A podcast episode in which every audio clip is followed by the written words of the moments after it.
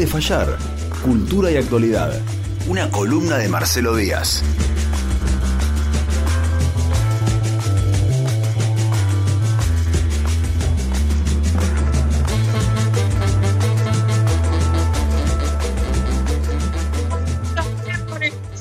a esta hora, con ese solcito que le entra cada vez más lindo por la ventana a nuestro querido Marcelo Díaz, te damos la bienvenida a Total Normalidad. ¿Cómo estás, negro? ¿Cómo va? Muy, bien. bueno, si, esto sale todo de manera remota, eh, Parece que fue a propósito, por la temática, digo. A propósito por la temática. Antes de, antes de arrancar y antes de que corte todo, quiero hacer un agradecimiento. Una oyente, Fabiana, que había escuchado el año pasado la columna que yo había hecho sobre las no me olvides, esas florcitas azules que, que utilizaban los peronistas para identificarse en lugares de encuentro clandestinos durante los primeros tiempos de la Libertadora, ¿no? que yo contaba esa historia y después eh, pasamos la canción del Tata Cedrón con, con sobre un poema de Jaureche, ¿no? Por las no me olvides, resulta que le florecieron las no me olvides en la casa. ¡Ay, qué belleza! Y me acercó una maceta con no me olvides. Pero qué lindo. Que las tengo ahí en el jardín como muy rozagantes. Entonces quería agradecer ese gesto porque verdaderamente me, me resultó conmovedor. Bueno, muy, muy lindo. Mi amiga Paula suele traerme plantita de No Me Olvides cuando le florece a ella también, así que espero que también las No Me Olvides de Paula hayan florecido y en cualquier momento llegue a mi casa con, una plantita para mí también. Porque de verdad son bonitas y la historia es bellísima, además. También, por eso, sí, un plus. Es un plus. Negro, nos prometías la semana pasada que la columna iba a tener una segunda parte eh, y suelo ser de las que creen que las segundas partes también son buenas, así que somos todo oídos, te escuchamos. Bueno, me, me parece justo, justo yo quería hablar de tecnología, robots, todo y se nos corta la comunicación. Es como pues, eh, verdaderamente una parte, es una segunda parte que ya arranca medio como comedia, ¿no? Digamos, pero no, la semana pasada habíamos hablado, ¿se acuerdan? De meritocracia, ¿no? De el término meritocracia y los usos que tiene. Y lo que decíamos es que eh, el término sonaba raro y verdaderamente era raro porque la meritocracia no es un sistema de gobierno que haya existido históricamente en ninguna civilización, sino que es una palabra reciente, creada en, en 1958 por Michael Young, eh, británico, y que la había creado incluso porque alguien que era del Partido Laborista, la había creado eh, en un texto satírico, eh, precisamente como una crítica, ¿no? Sí. Y que la palabra había tenido una deriva extraña, el mundo había cambiado mucho y se había terminando, se terminó volviendo una palabra que ciertos sectores de la sociedad, vinculados en general a, la derecha y a la defensa de las políticas neoliberales, utilizaba de forma positiva.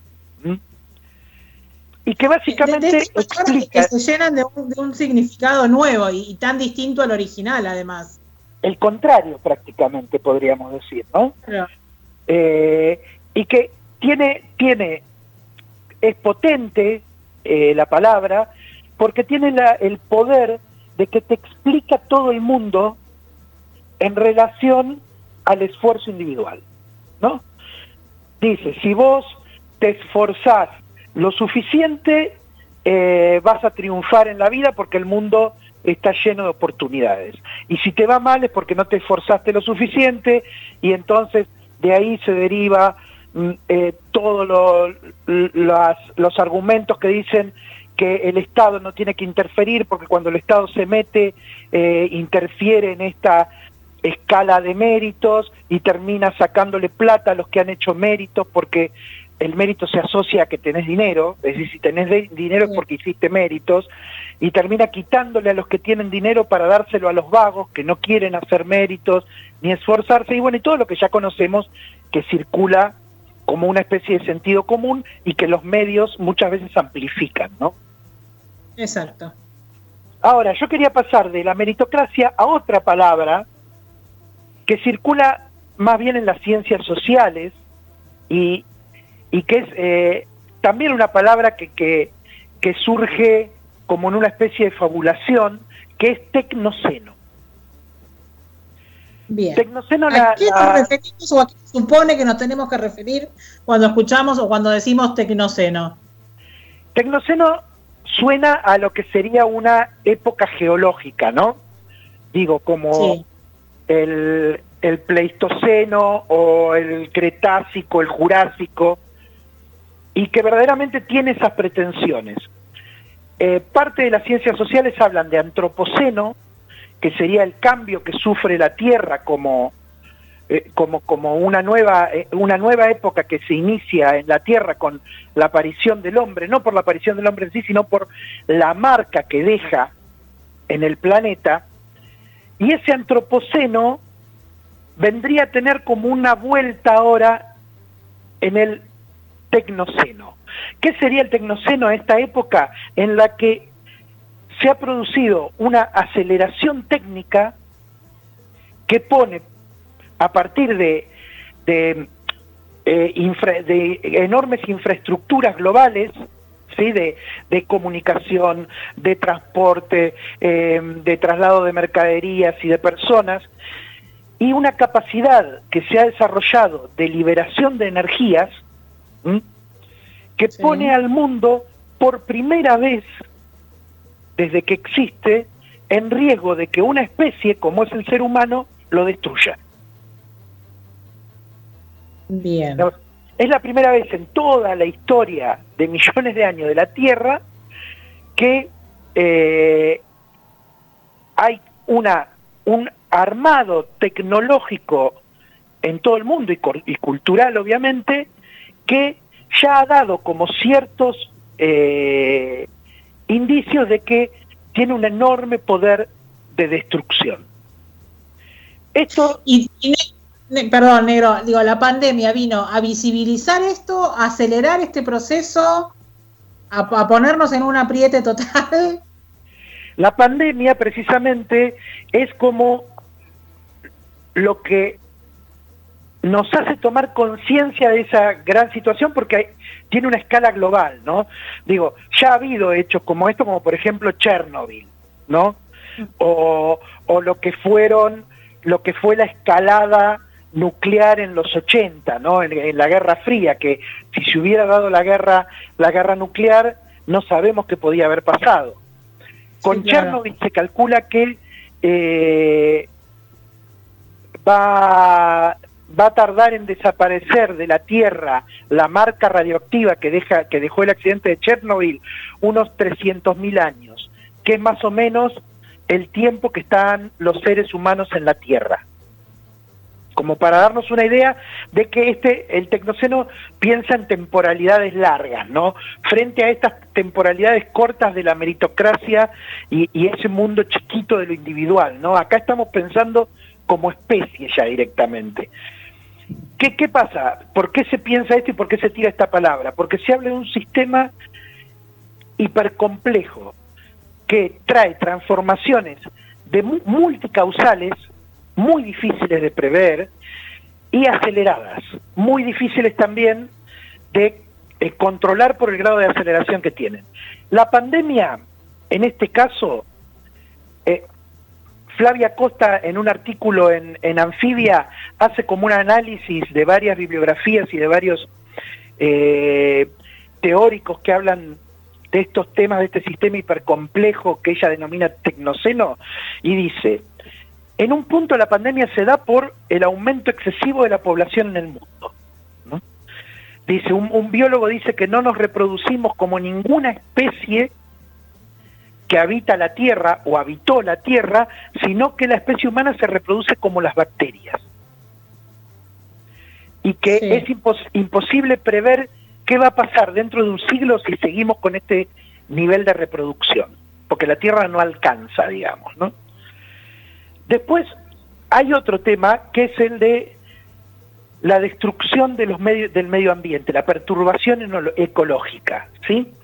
Que al destruir ambientes completos, eso hace que muchas especies migren de un lugar a otro y contraigan nuevos virus que mutan en estas migraciones. Al punto que un biólogo, David Quammen, en 2013, en un libro, dice que vamos camino, esto lo decía en 2013, vamos camino a tener una gran pandemia, decía él, que probablemente sea de coronavirus, porque es el tipo de virus más frecuente que, encontramos, o sea, hace siete años lo anunciaba, y que lo más probable es que provenga a causa de la zoonosis, ¿no? El, el hecho de que la relación que tienen los seres humanos con distintas especies animales, ya sea como mascotas o ya sea como alimentos. ¿Por qué? Porque hay otro elemento acá, por eso decimos que es un sistema hipercomplejo, que es la desigualdad en la distribución de los recursos.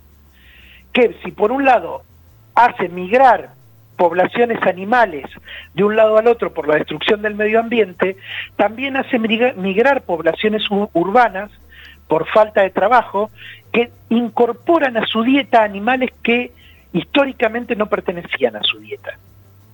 ¿Por qué? Porque no tienen que comer, tan simple como eso, ¿no?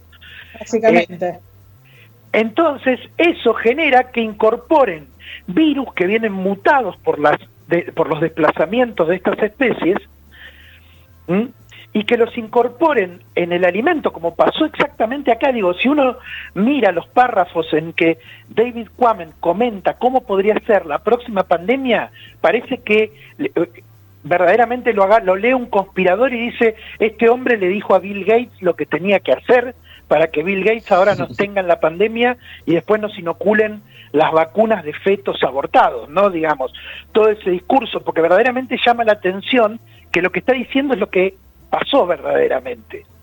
A mí, a mí lo que me alucina es, digo, tan, tan estructurados que somos, tan binarios, tan, ¿no? tan, estructurados para algunas cosas, digo, cómo todo esto viene a proponer pensar y repensar nuevas escalas permanentemente. Eh, esto un poco que decías vos recién, digo, pensar como escalas de, de normalidad o de habitualidad cosas que nos parecían que eran producto de la ciencia ficción y que ahí iban a quedar, por ejemplo. Totalmente, que digamos, la ciencia ficción siempre ha tenido la, virtud de leer en el presente determinados indicios y amplificarlos. Imaginar hasta dónde los podemos llevar, ¿no? Y si nosotros no, nos ponemos a mirar este sistema mundo, que por la hiperconexión en la que estamos hace que un virus pase en cuestión de semanas de una ciudad perdida en China al resto del mundo, y contagia a todos, eh, también esto hace que, por ejemplo, en términos de tecnología, hoy nos vayamos enterando de, lo, que, de lo que pasa inmediatamente eh, en Estados Unidos, en China, en África, podemos estar enterados en un clic. Y además hay otro factor que tiene que ver con, con nuestra vida, porque digo, este tecnoceno ¿Desde dónde me interesa enfocarlo a mí? Porque yo no, no entiendo ni de biología, ni de todo esto que, están hablando, más que como un lector apasionado, sino qué cambios culturales trae esto, ¿no? Y todo este cambio tecnológico, uno de los grandes cambios que trae es el cambio de la robótica. ¿Mm? Eh, Noah Harari, que es un historiador y, cientista social eh, israelí, comentaba hace unos años que es muy probable que en, un plazo de 100 años tengamos una élite humana eh, que, sea, que ya tenga implantes maquínicos. Que no es tan extraño de pensar, porque digo, hoy ya el, el, celular es algo externo a nosotros, pero ya forma parte de nuestro cuerpo, si te pones a pensar. Es una extensión de nuestro brazo. Totalmente digamos, lo único que falta es que nos lo, que nos lo implanten en el brazo, pero después eh, es inconcebible la vida para gran parte de la población sin este tipo de, de adminículos. Pero ya tenemos que, eh, por ejemplo, gente que ha perdido piernas o brazos, que las prótesis que se ponen le permiten seguir teniendo una vida normal.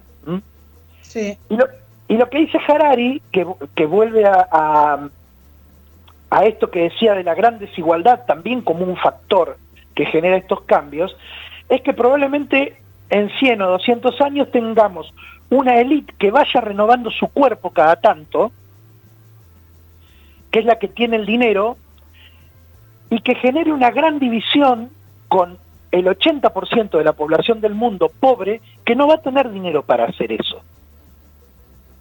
Que es como el argumento de Alfred Carbón. No sé si viste la serie. Eh, sí, claro.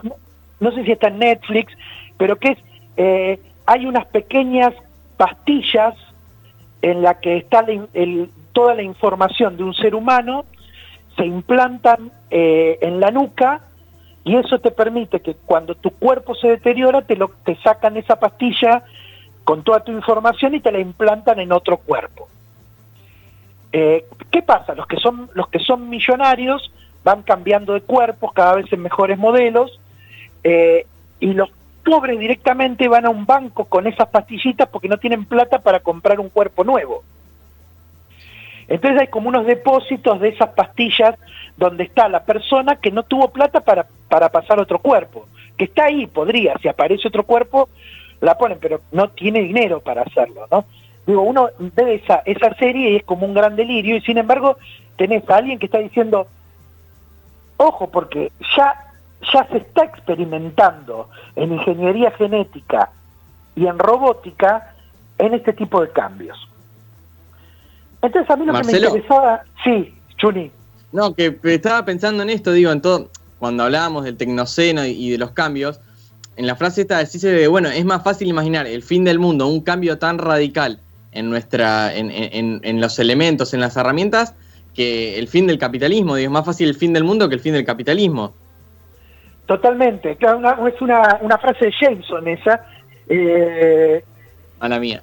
Pero que, pero qué es lo que es, es lo que nos están diciendo, digamos. Hoy podemos pensar este sistema hipercomplejo, que incluso se habla de una especie de eh, de que el ser humano se ha perdido como escala, sino que, que se ha creado como un gran sistema que ha tomado vida propia, digamos, la Matrix, o, Terminator, donde no, tenés, no necesariamente tenés que tener las máquinas ahí, sino que tenés un gran sistema económico que no lo puede parar ni siquiera quienes se benefician de ello, de, ese sistema, porque todo el tiempo tienen que ganar más y ganar más y ganar más, que puede llevar a destruir al planeta y destruir a quienes también están beneficiándose de eso. Digo, el, capitalismo como sistema genera una competencia a, un nivel micro entre las personas, pero a un nivel enorme entre las corporaciones, que acelera tecnológicamente sin medir las consecuencias. Esa es un poco la, la, lectura esta que se hace, ¿no? Y eso de que, bueno, no lo podemos, no podemos pensar cómo ponerle fin a esto.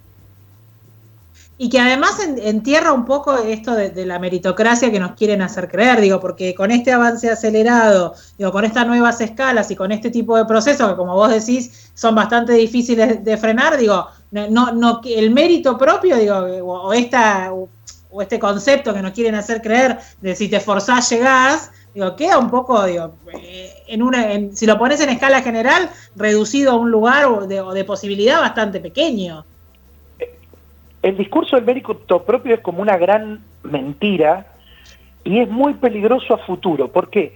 Porque lo que estamos viendo a futuro es que la tecnificación de, las actividades va a seguir y se va a acelerar. Yo pensaba, tratando de hacer, digo, porque algunas cosas que te cuentan suenan a ciencia ficción, pero yo pensaba hoy cuál fue el primer teléfono que yo tuve. Y era como un ladrillo que no lo podía, el primer teléfono al celular, ¿no? Era como un ladrillo que no lo podías transportar a ningún lado, ¿no? Y, y, si uno mira series de hace 15 años, eh, tenés que los que hablan por teléfono están con esos tipo walkie-talkie, ¿no? Sí. Pero hace 7, 8 años atrás, el teléfono más canchero que uno tenía era el BlackBerry, que tenía las teclitas, ¿se acuerdan? Sí, claro. Estamos hablando de 7, 8 años atrás, ¿eh? no mucho más. Eh, y que no tenía ni la décima parte de las funciones que hoy tenemos en un celular. hoy, hoy es una, una maquinaria absolutamente obsoleta. Totalmente. Pero además, digo, eso para pensarlo en relación a la vida de uno, ¿no? Como uno va incorporando los cambios cada vez más rápido. Pero uno eso lo puede ver también en el campo del trabajo. El campo del trabajo se ha ido achicando porque cada vez, ¿sí? Eh, más actividades las van haciendo máquinas.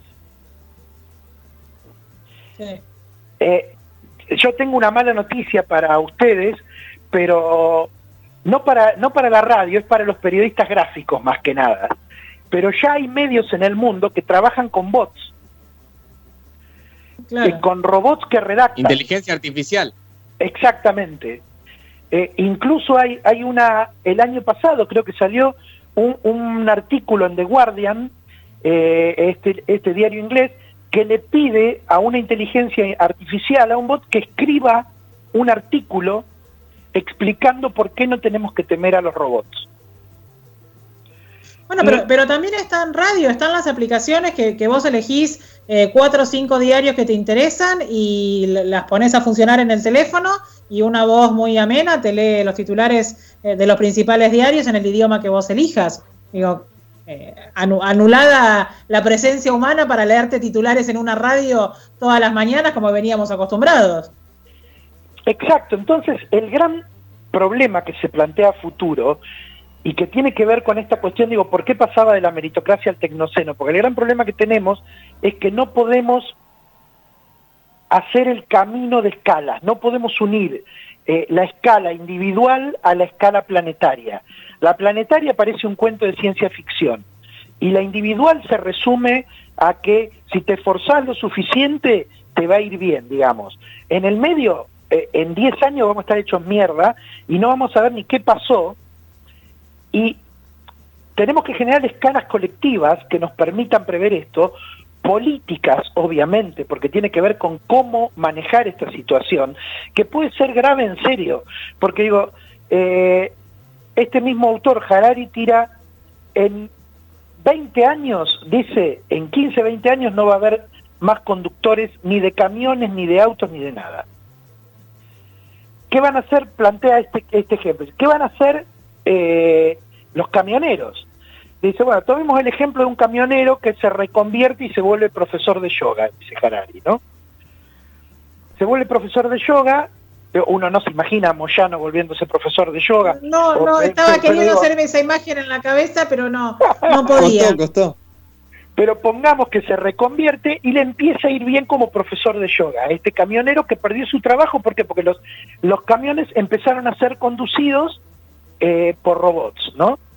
Por, por sistemas informáticos que ya hay a pequeña escala en las empresas, en las industrias.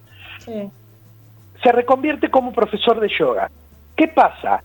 A los cinco años que le empieza a ir bien como profesor de yoga, empieza a surgir una aplicación en la que vos podés hacer yoga en tu casa, con una aplicación biométrica que te mide eh, los niveles de respiración y lo que sea con un chip y te permite hacerlo todo directamente guía y se queda sin trabajo como profesor de yoga. ¿Y cómo se reconvierte? Y la gran pregunta es, ¿y si en un momento casi todas las actividades son abordadas por robots, qué hacemos con todo el mundo? Eh, imaginaba la docencia, por ejemplo, ¿no?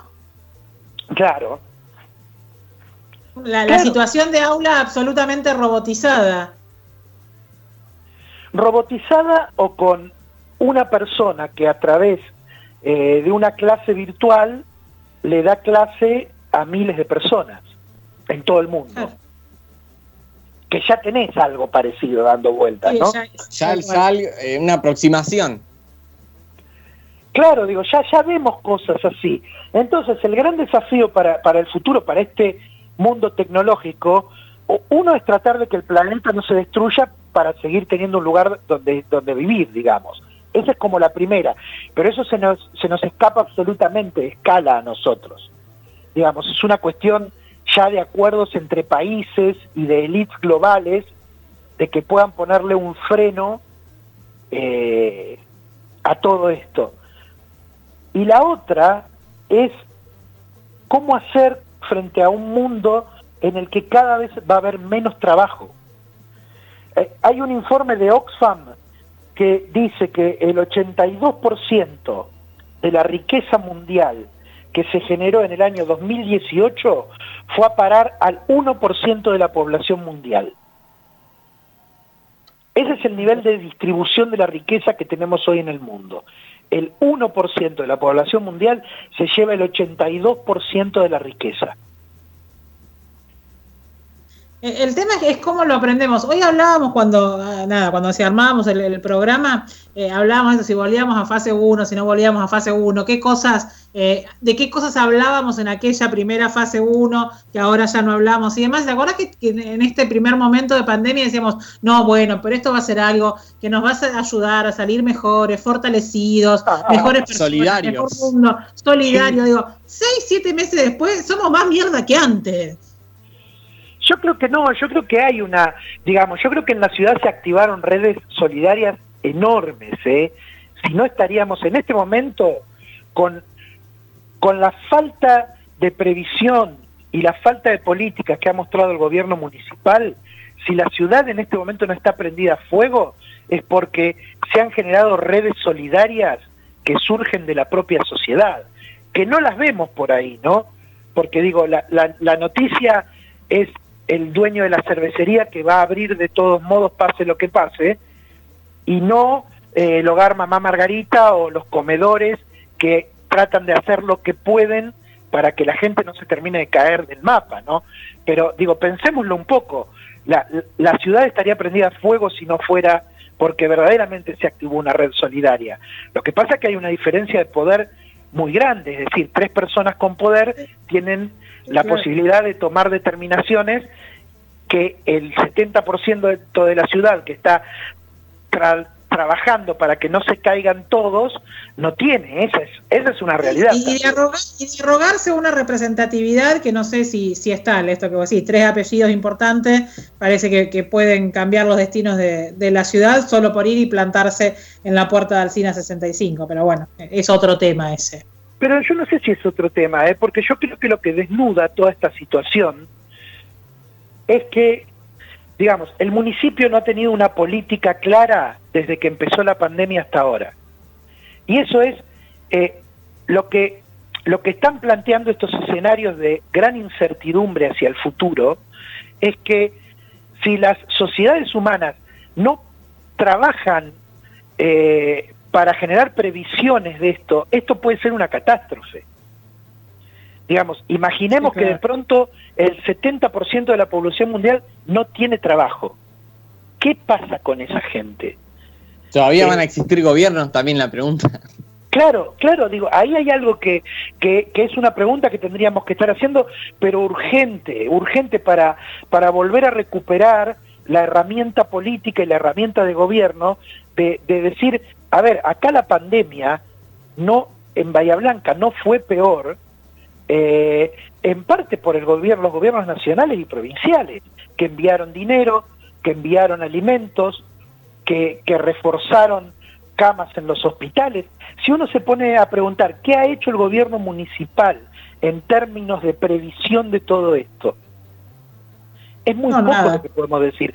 Recuerden que, eh, ¿se acuerdan que en las primeras eh, columnas de, mm, de cuando empezó la pandemia, yo tiraba algo de esto de la, de, la cuestión del, del, trabajo porque se empezaba a discutir em, esta, esta especie de, de sueldo universal, ¿no? De, de, la renta básica. De renta, la renta básica que se discute en, algunos países y, y, y hablábamos de, de la pérdida del trabajo y del hecho de que el, el, hecho de comprar por internet no es favorable en absoluto a los negocios, a los comercios locales, porque no pueden competir de ninguna manera con los precios de los grandes monstruos globales que compran una producción entera y te sale más barato traerte algo de China que comprarlo acá a cinco cuadras.